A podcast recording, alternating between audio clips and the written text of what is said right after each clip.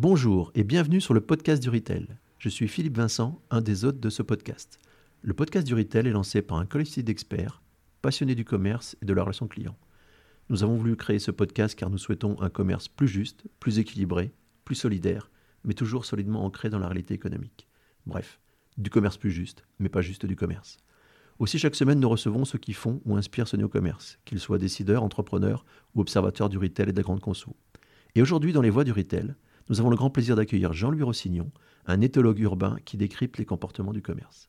Avec Jean-Louis, on va parler neurosciences appliquées au commerce, découvrir les méthodologies d'études et les concepts de l'éthologie, apprendre que derrière chaque client, il y a un humain qu'il faut observer et considérer pour le séduire le fidéliser, et que chaque client a sa propre carte de fidélité cérébrale envers les enseignes, et qu'il s'en sert. Et Jean-Louis nous a aussi livré de nombreux exemples de réalisations inspirantes. Alors, bonne écoute. Bonjour Jean-Louis et bienvenue sur le podcast du Retail. Je suis ravi de t'accueillir aujourd'hui pour cet épisode des voies du Retail. Tu es éthologue urbain et comportementaliste des espaces publics et commerciaux. Un job pas commun et tu vas nous en dire plus. Tu es fondateur et dirigeant de la Britel, un cabinet d'études basé à Bruxelles. Mais avant de revenir plus longuement sur le sujet, pourrais-tu en quelques mots nous retracer ton parcours professionnel et ensuite nous dire comment tu es arrivé à ce métier d'éthologue urbain au service du retail? Bon, ben d'abord, Philippe, merci de m'avoir invité, c'est très aimable. Euh, bah, pour parler de ma vie professionnelle, euh, avant de rejoindre il y a 20 ans le, domaine des études, euh, j'étais un peu déjà connecté dans le commerce puisque j'avais avec deux associés une agence de design qui était spécialisée dans le design de concepts de magasins. Donc j'y trempais déjà. Et puis j'ai revendu mes parts dans ce groupe et le hasard a fait que j'ai rencontré un anthropologue américain qui était un des quatre anthropologues qui a fondé euh, la science qui s'appelle l'éthologie humaine. L'éthologie animale existe déjà depuis euh, le milieu des années 40 du siècle dernier. Et il y a 35 ans à peu près, il y a quatre anthropologues qui se sont dit bah, la race humaine n'est jamais rien d'autre qu'une race animale. Donc on, pourrait faire des ponts. Et donc ils ont créé ça. Et, le hasard a fait que j'ai croisé sa route en, en 1999. Et c'est lui qui m'a formé à New York et euh, à Milan.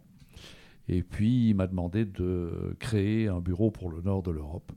Ce que j'ai fait, j'ai travaillé trois ans avec lui et puis j'ai décidé que je voulais voler de mes propres ailes parce que je trouvais que les produits et les services qu'il proposait étaient très américains et pas insuffisamment européens.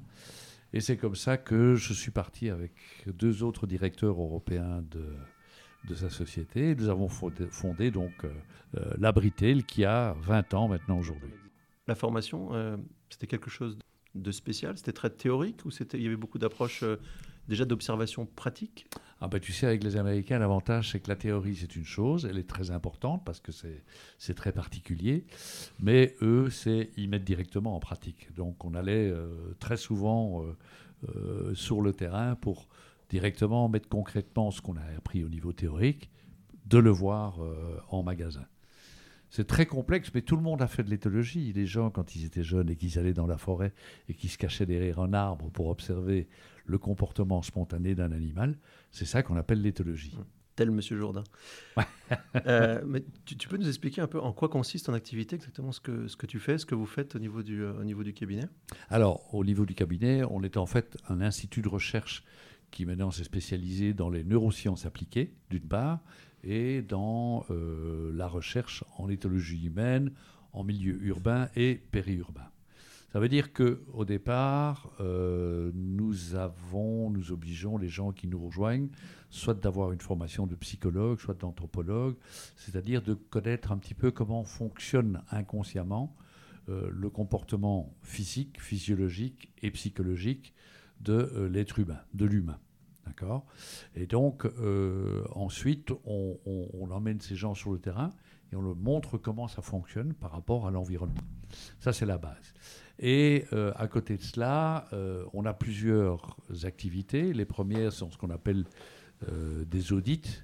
Donc, on fait des audits soit dans des espaces publics, dans des, aéroports, des gares. On a travaillé pour les aéroports de Paris, Charles de Gaulle, Orly. On a travaillé pour les aéroports de Bruxelles. Euh, on, a fait des pré-analyses pour Schiphol Amsterdam. On a travaillé pour la SNCF. Beaucoup tout ce qui est flux, en fait.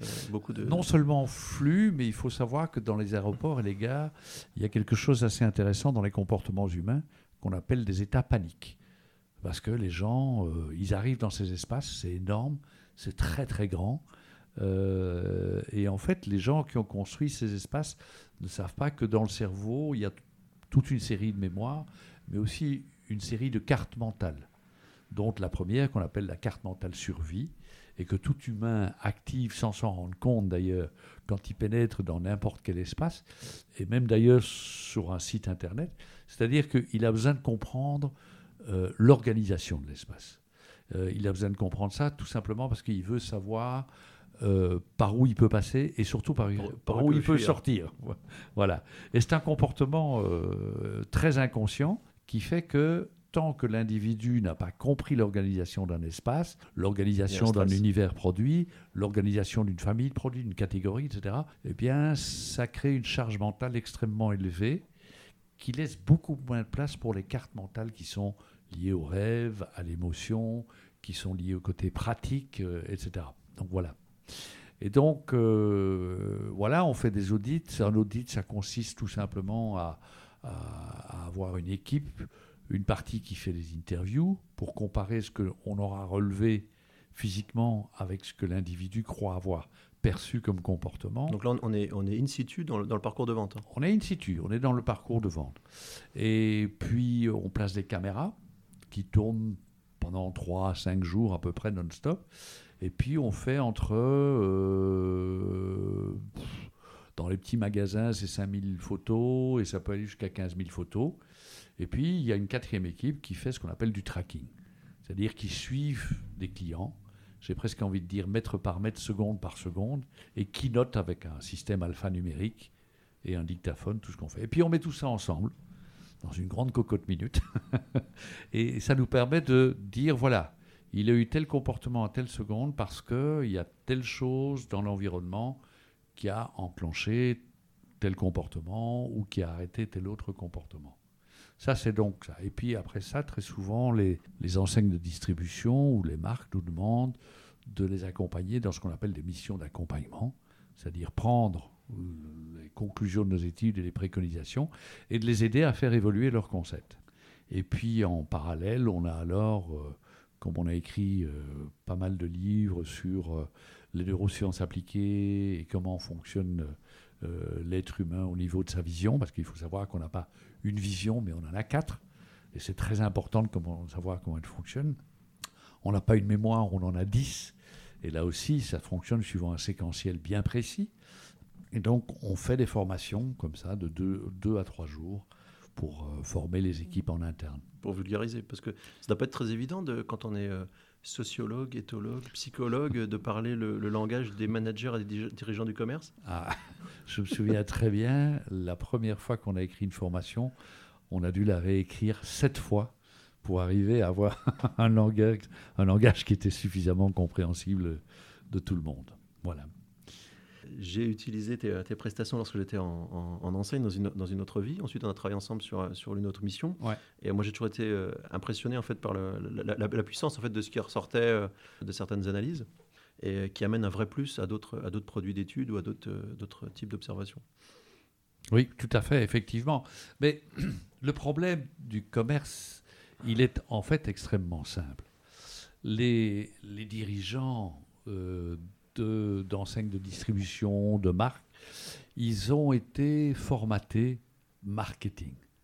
C'est-à-dire que notre rôle aujourd'hui, eux, ils sont derrière une pile de boîtes sur laquelle ils ont tapé un prix, ils le barrent tous les 15 jours, ils se font euh, une foire au vin, une semaine du blanc, et hop, on recommence tous les ans. Ça, c'est leur position. Nous, ce que nous faisons, ce que nous proposons de faire, c'est de les amener derrière le client et plus exactement dans la tête du client.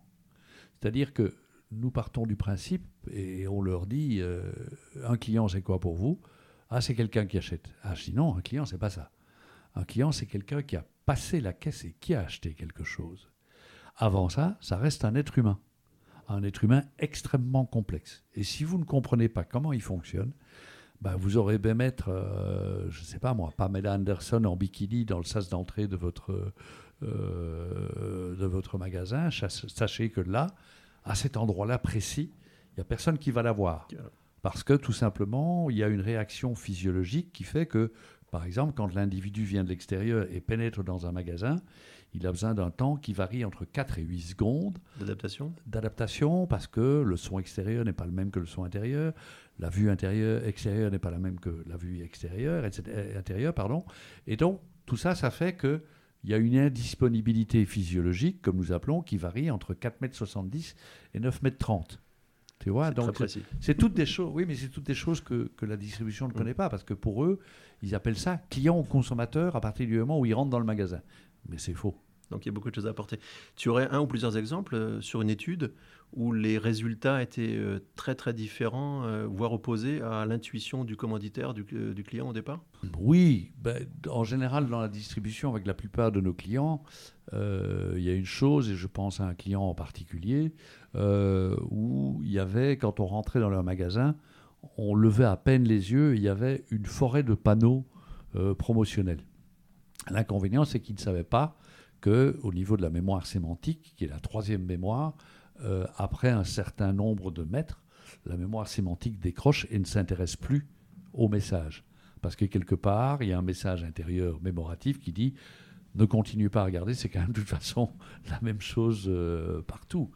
Euh, quand on est arrivé aussi dans les études, c'est la beaucoup de produits étaient présentés en boîte. D'accord? On travaille beaucoup surtout dans la, distribution spécialisée, pas tellement euh, en alimentaire aussi, on a travaillé, bah, oui, notamment avec toi, mais euh, c'est surtout dans la grande distribution spécialisée. Et là, euh, on, a, pu démontrer avec des expériences faites, je ne peux pas malheureusement citer les enseignes parce que je, je suis sous contrat, mais il y a des, des, secteurs, je me souviens, dans certains magasins où ils ont mis en place les préconisations euh, c'est-à-dire en mettant en scène, en mettant en inspiration, même dans des univers techniques. Et il y a certains secteurs qui étaient, euh, ils étaient déjà très contents, hein, ils faisaient plus 9. Et puis quand on est passé après, ils sont passés à plus 35. Donc c'était quand même une solide différence, mais c'est simplement comprendre qu'on a d'abord un être humain, un être humain qui vit avec un cerveau, un cerveau dans lequel il y a des mémoires et des cartes mentales. Et donc justement, pour avoir cette, vision, ensuite, euh, tu disais tout à l'heure, vous accompagnez aussi les, euh, les, équipes. Mhm. Donc, c'est des, managers opérationnels de, de, magasins, des managers de, de, sièges, à, justement à essayer de voir les choses, les choses différemment, euh, leurs clients ou leur façon de, leur façon de travailler? Alors, c'est assez amusant parce que quand on a commencé il y a 20 ans, c'était plutôt avec euh, les gens opérationnels terrain. Hein, qui disaient, enfin c'était plutôt la direction générale qui disait bon, essayez un peu ces petits jeunes, on verra ce que ça donne.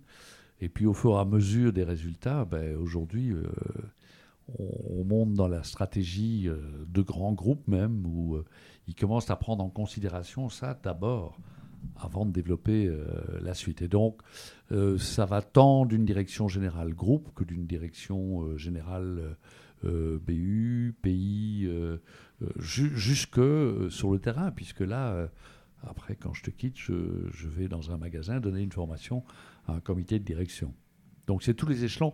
Et, c'est bien parce que tout le monde se sent impliqué dans une matière qui est peu connue, mais dans lesquelles maintenant ils voient les résultats concrets. Et ils peuvent eux aussi avoir des, actions opérationnelles concrètes. Euh. Exactement. Et ça crée en plus une fierté d'appartenance au sein même des enseignes. Euh, globalement, donc vous avez, vous avez fait un, sans doute plusieurs dizaines, plusieurs dizaines de missions. Si tu prends un peu, de recul, euh, quel constat tu fais sur l'évolution du comportement euh, des clients in situ en magasin ou Est-ce qu'il y a des, écarts par rapport à, quelques années euh? Alors oui, mais il y a des écarts pour plusieurs raisons. Il y a d'abord des écarts parce que certaines enseignes commencent un peu à, regarder la vie de la distribution autrement. Hein. Je ne vais pas parler d'IKEA parce que c'est notre client le plus ancien, ça fait 20 ans qu'on travaille avec lui. Mais d'autres enseignes comme euh, le Roi Merlin, euh, euh, d'autres qui véritablement ont pris cette conscience-là. Ça, c'est une première chose. La seconde, c'est au niveau sociétal, il y a eu plusieurs crises et plusieurs scandales qui ont fait qu'aujourd'hui, les gens n'ont plus envie de croire n'importe qui, n'importe quoi, sur n'importe quel sujet. Alors, ça vient plutôt du haut c'est plutôt la classe moyenne qui est comme ça, puisque dire les, les classes euh, moins favorisées sont encore fort axées sur le prix. Quoique, quand on voit l'évolution et grâce à des phénomènes comme Instagram, comme euh, TikTok, parce que TikTok, c'est plus uniquement les jeunes. Quand on voit la crise du Covid aujourd'hui euh, et qu'on regarde un peu les chiffres de fréquentation, on se rend compte qu'il y a beaucoup d'adultes qui, pendant la crise du Covid, se sont mis à TikTok. Euh, se sont mis à TikTok, mais c'est vrai. Et tout ça, ce sont des phénomènes qui ont véritablement fait évoluer la distribution, mais cette distribution ne l'a pas encore vue. D'accord? Je dois avouer que c'est très rare les enseignes qui se disent Ah oui, effectivement, je vais commencer à me mettre derrière mon client plutôt que derrière me mettre euh, derrière, derrière des boîtes. Et aujourd'hui, même si le prix reste quelque chose d'important, ce n'est plus la seule valeur phare. D'accord? Les gens, et particulièrement dans le, commerce spécialisé, disent faites-moi d'abord rêver. Faites-moi d'abord rêver. Et puis il y a une deuxième donne qui est euh, il y a beaucoup de gens qui disent bon, ça fait euh, depuis les années 50 du siècle dernier, depuis la création de la grande distribution, que vous empilez vos boîtes. Allez, on va écarter les boîtes, je vais vous regarder droit dans les yeux, et vous allez me dire ce que vous pouvez faire pour moi, gratuitement, hein, avec une dimension de, voilà, gratuite. de générosité de générosité. Mais ça ne veut pas dire faites quelque chose de gratuit pour moi spécialement, individuellement. Mais euh, oui, il y a une notion de personnalisation, ça c'est sûr. Mais aussi, qu'est-ce que vous pouvez faire pour moi au niveau environnement? Et ça, c'est quelque chose qui prend une ampleur dont on ne se rend pas compte. Tant au niveau social qu'au niveau environnemental ça prend vraiment des proportions euh, de dingue.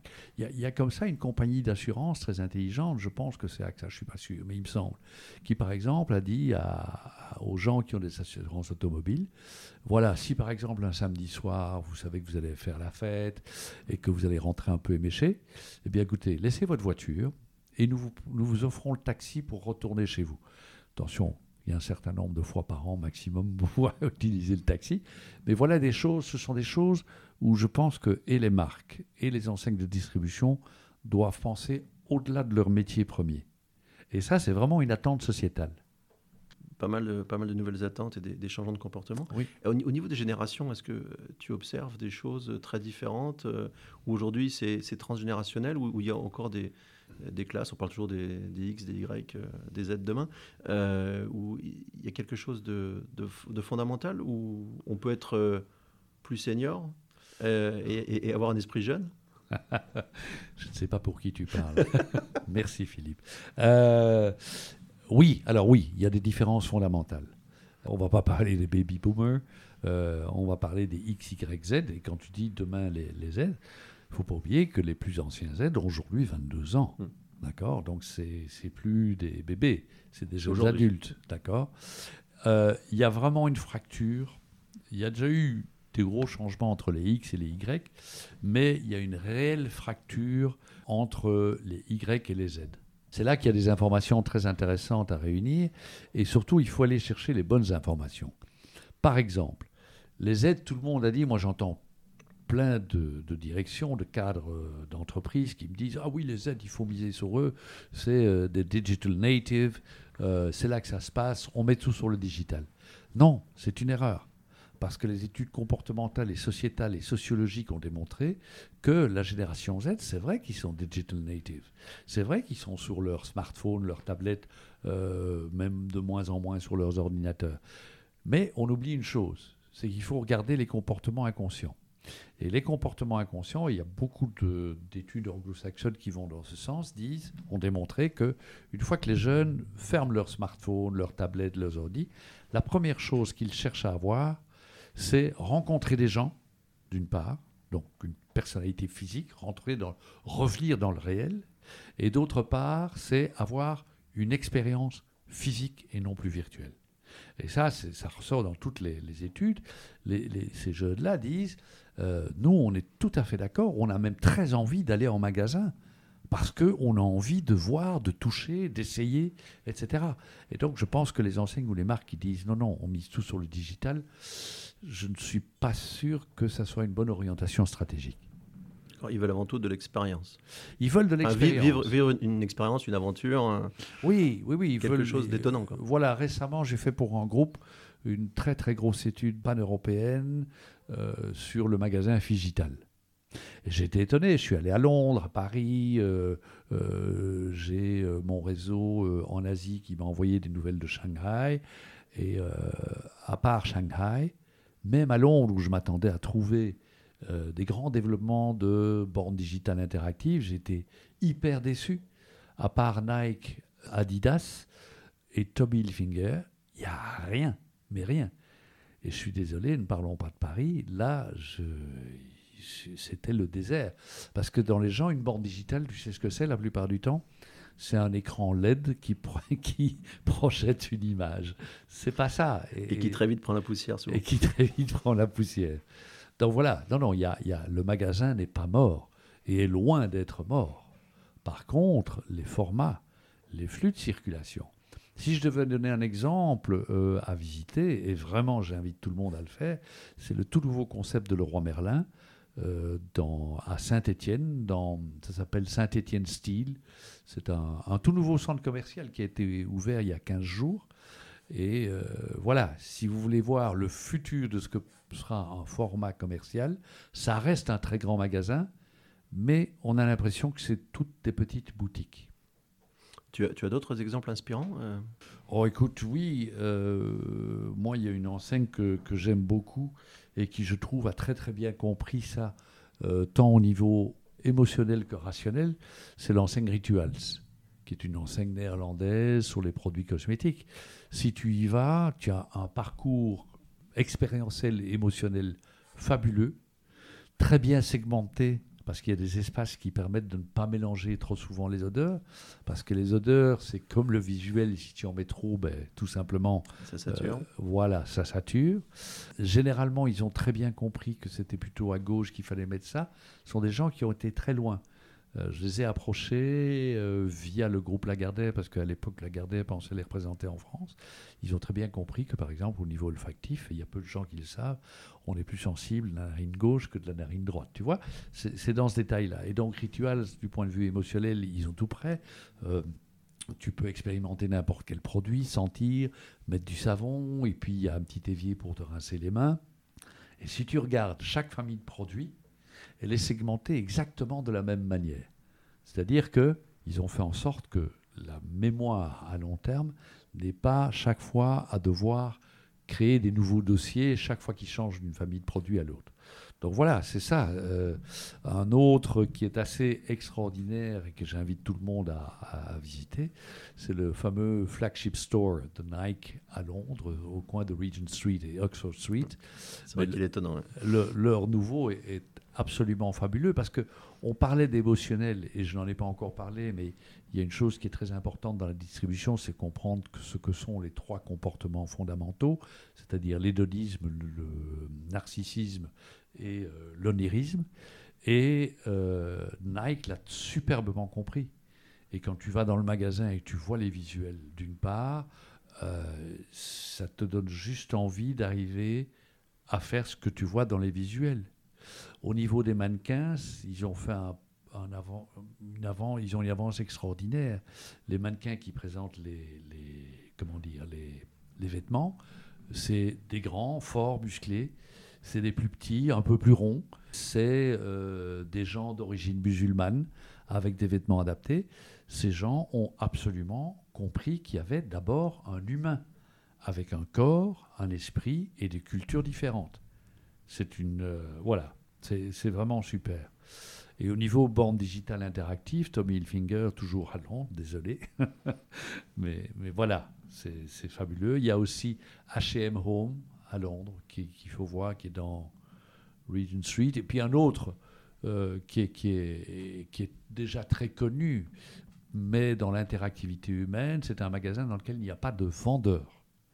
C'est Hamleys sur Regent Street, qui est ce fameux magasin de, de jouets, mais il n'y a pas de vendeur. Il y a des démonstrateurs qui circulent tout le temps, toute la journée dans le magasin et qui te montrent comment ça fonctionne. Ils ne te vendent pas, mais ils le font tellement bien que Hamlet, c'est un peu le Ikea du jouet. Tu rentres là-dedans, tu peux pas ressortir sans avoir, acheté, quelque chose.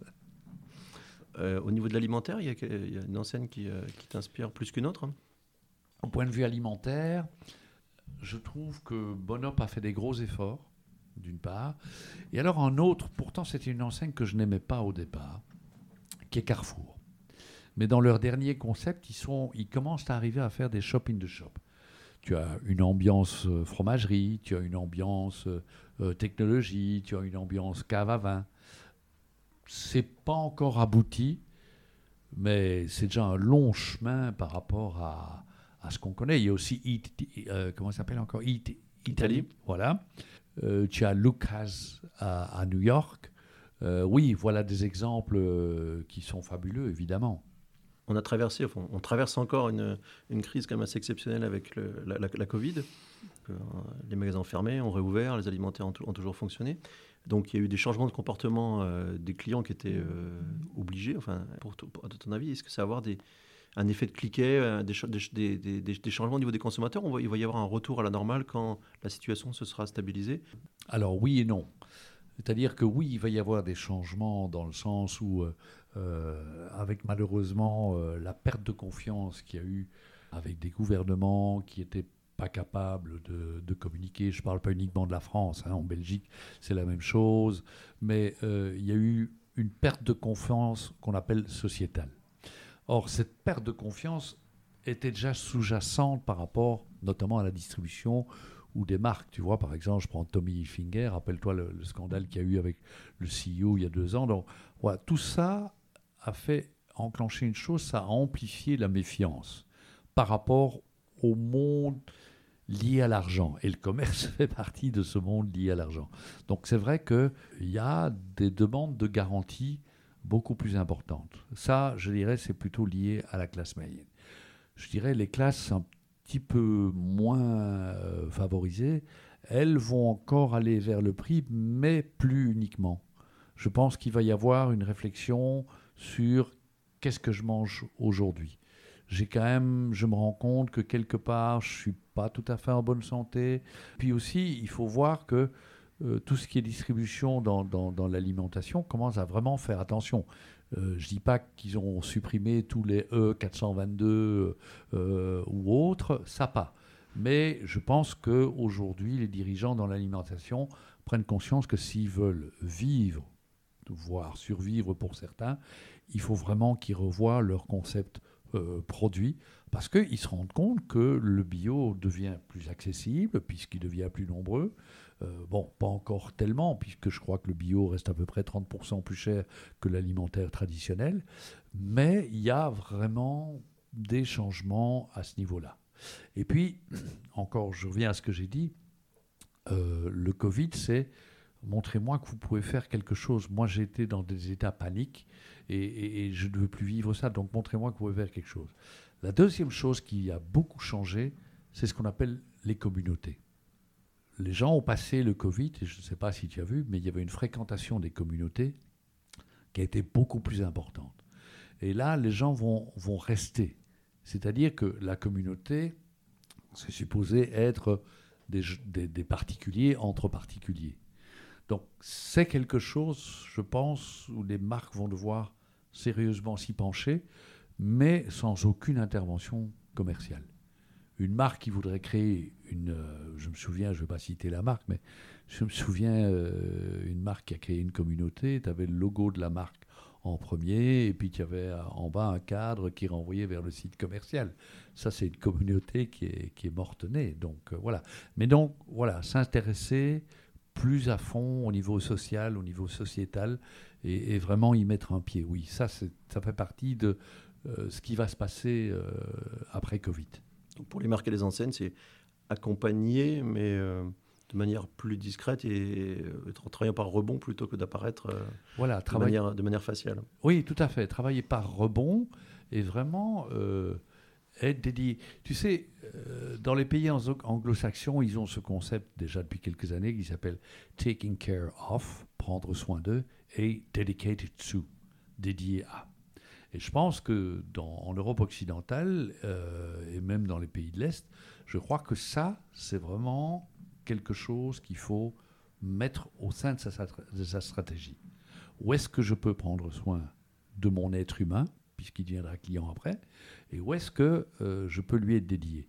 Parce que les distributeurs et les marques, par rapport à leur magasin, ils oublient une chose. Eux, ils ont une carte de fidélité pour leur magasin. Tu es d'accord? La plupart. Bon. Ce qu'ils ne savent pas, c'est que les clients, dans leur tête, ils ont une carte de fidélité par rapport à eux. Et chaque fois qu'un client va vivre une expérience positive, tu vas avoir une petite étoile verte qui va s'allumer. D'accord? Chaque fois qu'il y a une expérience négative, tu as une petite étoile rouge qui va s'allumer. Et les enseignes qui vont euh, réussir, c'est celles qui vont avoir un maximum d'étoiles vertes sur la carte de fidélité que les clients ont dans leur cerveau. Pourquoi? Parce que le client, quand il va se lever le matin et qu'il doit aller, je sais pas moi, acheter un objet de décoration, euh, un outil, que sais-je, euh, il va se lever et sa carte mentale, sa carte de fidélité inconsciente va lui dire bon aujourd'hui j'ai acheté un truc de déco, un outil ou que sais-je, et je sais que bon, l'expérience que j'ai vécue dans mon magasin X fait que j'ai vécu quelque chose d'intéressant, etc. Donc, je vais dans cette enseigne. Et ne viendront même pas perturber son cerveau les concurrents. Parce que, contrairement à ce que beaucoup de gens croient, les gens n'ont pas envie de visiter 25 enseignes différentes. Aujourd'hui, les gens ne vont plus acheter un produit dans un magasin. Ils vont acheter une solution avec un résultat et une relation. Ça, c'est vraiment important. On ne vient plus aujourd'hui acheter euh, une boîte toute seule. Non, je voudrais avoir une solution. Monsieur, montrez-moi la solution. Tu parles de solution et de relation. Dans, la vente de projets, la vente de solutions, justement, est-ce qu'il va y avoir des, changements? Comment, on peut aujourd'hui appréhender ce genre de choses à ton, point de vue? Mais d'abord, en comprenant comment est-ce qu'un client utilise un projet. Je viens d'avoir une très très belle démonstration au, euh, justement le, magasin que je citais, euh, où le directeur du magasin, dans son secteur rangement, a eu l'intelligence d'aménager tout son secteur de façon à ce qu'on prenne l'être humain depuis le moment où il est étudiant. D'accord? Donc, voilà, de même que par exemple la cuisine. C'est très amusant parce que quand je, je, vois et j'écoute les gens qui vendent des projets cuisine, je me rends compte que ces gens connaissent les cuisines techniques. D'accord? Je n'ai jamais vu une cuisine où il y avait marqué, voilà, ce genre de cuisine, c'est plutôt pour une famille de X personnes. De même que je n'ai jamais vu un conseiller, et c'est encore malheureusement majoritairement des conseillers, ce qui pour moi est une erreur, parce que j'ai entendu des clientes qui disent, oui, mais lui, il a déjà cuisiné, Hein Est-ce qu'il sait comment ça se passe? Est-ce qu'il sait que j'ai quatre mouflets euh, et que je dois m'en occuper et qu'ils ont 4, 8, 12 et 16 ans et qu'ils ont des demandes euh, différentes? Euh, Voilà. Donc, ce que je dis, c'est. En fait, je pense que la distribution devrait évoluer et arrêter d'utiliser le mot conseiller, mais devrait commencer à s'intéresser au métier et ne plus avoir des conseillers. Parce qu'un un cuisiniste, c'est un métier. Ça devrait être des, une cuisiniste qui sait comment ça se passe en cuisine. Jusqu'à présent, pas démontré que c'est l'homme qui cuisinait ou qui faisait la vaisselle. Il y en a certains. Hein. Oui, je sais que c'est ton cas. Euh, mais mais, mais donc voilà, et c'est pas uniquement avec la cuisine, c'est avec le rangement, euh, c'est avec la salle de bain, tout ce qu'il y a. Tu as raison de parler de projet. Tout ce qui est projet, ça doit être véritablement fait par des gens qui sont du métier. Je vais te citer un exemple. Les voitures, les marques de voitures. Mais c'est horrible. Les marques de voitures, c'est certainement ceux qui ont encore le moins compris que dans une voiture, il y a un monsieur, mais il y a une madame aussi. D'accord? Qui a besoin de savoir où est-ce qu'elle va pouvoir ranger le biberon de son bébé qui est derrière, euh, ou qu'elle veut savoir où est-ce qu'elle peut mettre un sac euh, facile, etc.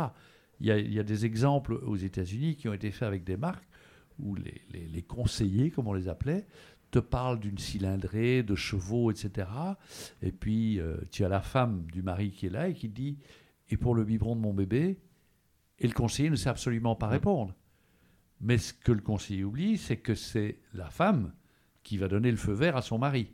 Tu vois, donc c'est là où il faut penser quelle est la chaîne décisionnelle qui est suivie. Ce n'est pas parce que monsieur est là et que peut-être que monsieur va sortir le portefeuille, que c'est lui qui va décider. Donc, c'est de se dire, voilà, dans mon métier, qui est-ce qui est là? Qui est-ce qui agit? Est-ce qu'ils vont prendre une décision tout de suite?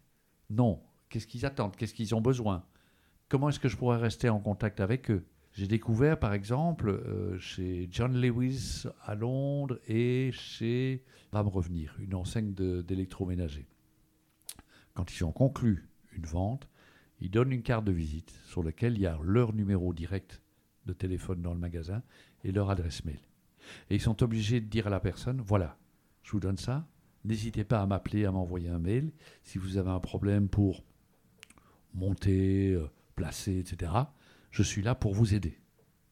Tu vois? Ça, ça fait partie de ce qu'on appelle la septième carte mentale qui s'appelle contrainte et solution, où l'individu qui achète un produit ou une solution, il faut être sûr que après avoir quitté le magasin, il ne va pas se retrouver tout seul sur le parking en disant Et maintenant, comment je fais? Ils se sont pris en charge. hein. Et c'est particulièrement les femmes qui sont sensibles à ça. Parfois, je pose la question, euh, quand je fais des, des formations en neurosciences appliquées et en éthologie humaine, je dis Mais quel est votre plus gros concurrent? Et la plupart des gens se disent euh, Ils commencent à me citer les enseignes concurrentes. Je dis Non, votre plus gros concurrent, c'est Internet, c'est le web. Ça, c'est votre concurrent. Et un website, un, un site web, pardon, ne pourra jamais avoir le niveau relationnel qu'un chatbot a ou euh, des robots, etc. Une relation, ça se construit. Les gens ont envie de dire, je vais dans mon magasin parce que j'ai mon conseiller, j'ai... euh, voilà. C'est ça que les gens veulent. Aujourd'hui, il faut garder en tête qu'on est dans une société individualiste. Donc, il y a une recherche identitaire. Et cette recherche identitaire, parce que le commerce fait partie du, envie de dire, du parcours quotidien, voire hebdomadaire, euh, cette recherche identitaire passe par la relation qu'on va avoir avec les gens qu'on va croiser. D'accord? Je suis sûr que tu as déjà eu ça. euh, Si tu as une petite épicerie dans ta rue, tu mènes une relation avec ce commerçant qui est différente que dans un grand magasin. Et les gens ont envie d'avoir ce genre de relation. Donc maximiser les, points de contact, un peu à l'image de Carrefour aujourd'hui qui donne, euh, depuis euh, quelques, mois, le numéro de téléphone et le, mail direct du, directeur pour que les clients puissent avoir accès. Ah ben, je, je- vois, mais tu sais, c'est assez amusant ce que tu me dis parce que je remarque une chose. Bon, c'est vrai que je vais souvent aux États-Unis, souvent en Angleterre, et c'est chaque fois la même chose. A pas uniquement dans, dans le, dans le commerce. Ça part toujours des pays anglo-saxons et puis ça arrive chez nous, mais, mais des années plus tard. Le Taking Care of Dedicated To existe depuis 15 ans aux États-Unis, si pas plus. Et, et donc, euh, si on veut continuer sur le sujet, euh, si tu avais deux ou trois conseils à donner euh, donc, euh, à des retailers ou des marques pour améliorer leur expérience client, la vision Bah, J'appelle ça la, théorie des, des 10 points. C'est d'abord réfléchir à long, à long terme, en, élargissant ses connaissances de l'humain, des générations. D'accord? Donner du temps au nouveau concept magasin. Parce que j'ai déjà remarqué une chose, c'est on développe un nouveau concept, et puis si dans les six mois, il n'a pas fait ses le preuves tiroir caisse n'a pas sonné, euh, on arrête. C'est une grave erreur. C'est vraiment une très grave erreur parce que les gens ont besoin de de- de- de- de- de- d'appréhender ce concept, de l'intégrer. Et puis aujourd'hui, il faut voir une chose, c'est que euh, l'offre est tellement abond- abondante, qu'elle soit au niveau des magasins physiques, euh, qu'elle soit au niveau de la dématérialisation du commerce avec Alibaba, eBay, euh, que ça soit euh, dans le magasin lui-même, les gens, ils ont besoin du temps, d'accord? La troisième, c'est j'ai envie de dire, il faut vraiment savoir qu'avant un client, vous avez un être humain qui, dans lequel il y a ce qu'on appelle des visions, des mémoires, des cartes mentales, et tout ça vit d'une certaine manière. Et donc, il faut comprendre ça. Il faut les sortir de derrière les boîtes de produits pour comprendre le cerveau. Et puis en plus, il faut connaître les trois comportements fondamentaux. J'en ai parlé tout à l'heure. C'est le dédonisme, l'onérisme et le narcissisme. Mais également, comment fonctionne ce qu'on appelle le circuit de récompense dans le cerveau. Je n'ai malheureusement pas le temps d'expliquer ça en détail, mais c'est quelque chose d'extrêmement important. Et quand on a compris comment ça fonctionne, eh bien alors on sait ce qui plaît, euh, j'ai envie de dire, aux clients.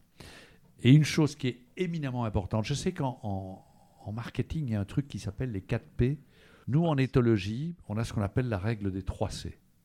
La cohérence, la consistance et la conséquence. Et ça, je peux te dire que rarement, très rarement, dans le commerce, nous l'avons rencontré. Et ça, si les gens ne comprennent pas cette fonction essentielle, ils vont garder ce qu'on appelle des clients de destination. Ils ne vont pas basculer le client de destination en client de destination plus d'achat d'impulsion. Et la règle des 3C, elle est essentielle. Ce que j'ai dit tout à l'heure, parler plus de métier que de conseiller, d'accord? Inclure un parcours digital de confort, je dis bien de confort, hein, parce que j'ai vu des choses euh, un peu euh, horribles. Euh, s'intéresser, se consacrer aux communautés, encore une fois, dans une neutralité commerciale totale, en donnant le pouvoir contrôlé. D'accord? C'est-à-dire que ça doit être des clients, mais ça doit être quand même contrôlé. Et puis s'intéresser euh, à ce qui se passe euh, sur Instagram, sur TikTok, sur des, blogs. Euh, mais vous allez comprendre comment on fonctionne. Et surtout, raconter des histoires. Raconter des histoires, mettez en scène ce que les solutions que vous voulez vendre. J'ai vu un truc extraordinaire dans un magasin. D'un côté, il y avait des revêtements de sol, et juste de l'autre côté de l'allée, il y avait des carrelages. Et ce directeur de magasin avait mis en dessous des carrelages une petite latte.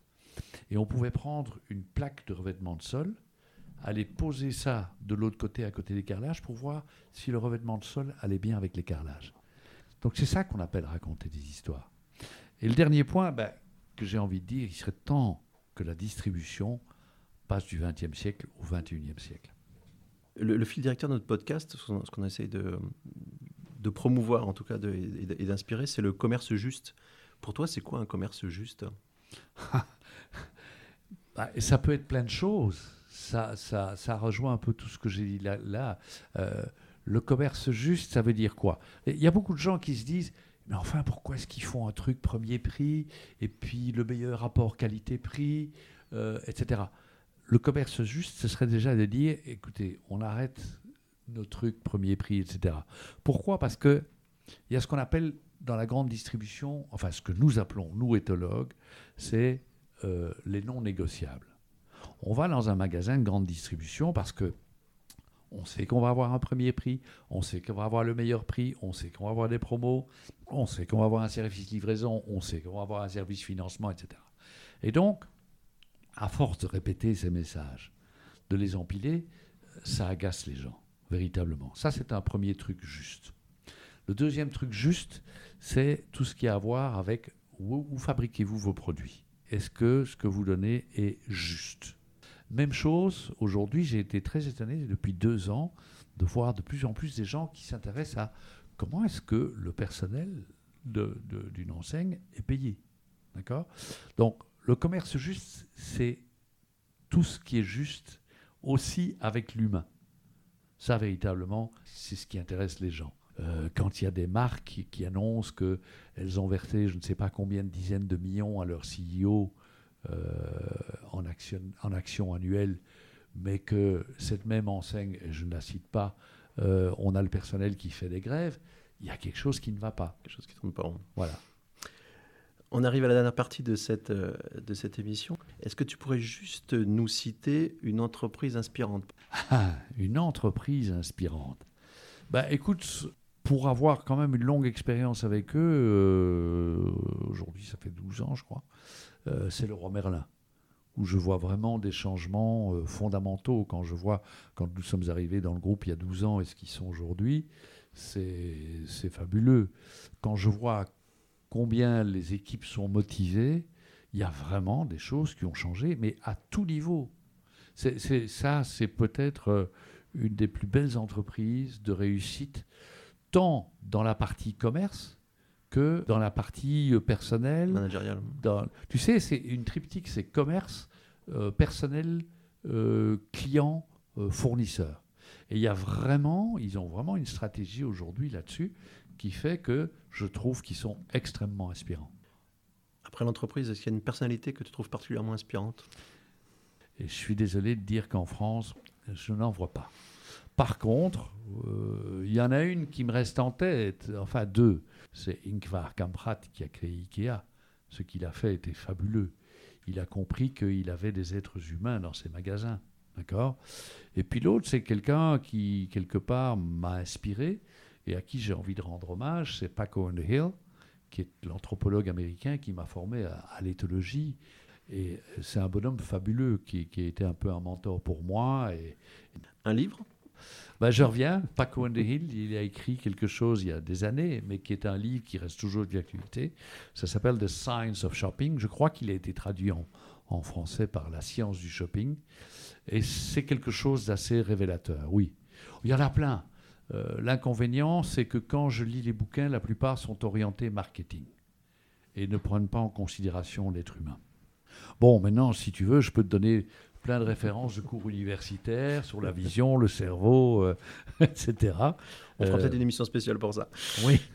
Euh, un site de e-commerce que tu aimes particulièrement en tant que consommateur? En e-commerce, écoute, il y a Maison du Monde qui est pas mal. Il y a Rona au Canada, que je trouve pas mal. Euh, bon, je reviens sur euh, Ikea. Quand tu vas sur le site Ikea, c'est bien simple, c'est une ambiance, un prix, un produit écologique, les nouveautés, le catalogue. C'est cinq blocs. Et il faut savoir qu'il ne faut pas excéder cinq blocs par euh, page web. Et c'est très clair. Tu as aussi un truc qui s'appelle Optimo Hat à Chicago, qui est tout simplement un gars qui fabrique des chapeaux mais des chapeaux à l'ancienne. Et tu as l'impression, en fait, tu as envie d'apprendre le métier de chapelier. Tellement c'est beau, c'est bien fait. Et ça raconte une histoire. Ça raconte une histoire, c'est ça. Tu as euh, Au Green, hein, tu as, euh, c'est un site jardinier où tu as, on commence en disant voilà, là c'est la saison d'automne. Voici les produits qui correspondent et voici le calendrier de la saison. Voilà des gens qui ont compris que en trois blocs d'infos, on parle d'une saison, on met en lien des produits, et puis on les aide parce qu'on va leur donner le calendrier de la saison. C'est des choses euh, très simples. Nike.com, bien sûr, là il faut y aller. Dernière question, est-ce qu'il y a une, personne que tu aimerais voir participer à ce podcast? Donc tu aimerais entendre euh, la voix ou connaître ah. son, avis, son opinion, son intuition sur le, sur le commerce? Oui, c'est-à-dire que je trouve que euh, devrait participer à ce genre de débat euh, des sociologues. Pour moi, c'est important.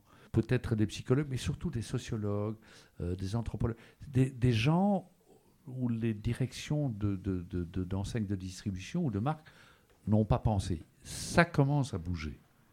Moi, j'aimerais bien me retrouver ici avec des dirigeants d'enseignes de, distribution, parce qu'ils n'ont pas encore compris que, j'insiste, je sais que je me répète, mais il y a un être humain avant le client, avant le consommateur.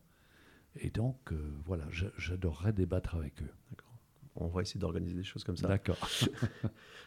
on a, on a, on a une, une rubrique qui s'appelle le club, le club expert. Justement, on va, on va essayer de rassembler en fait à la fois des experts et des entrepreneurs sur différents, différentes thématiques.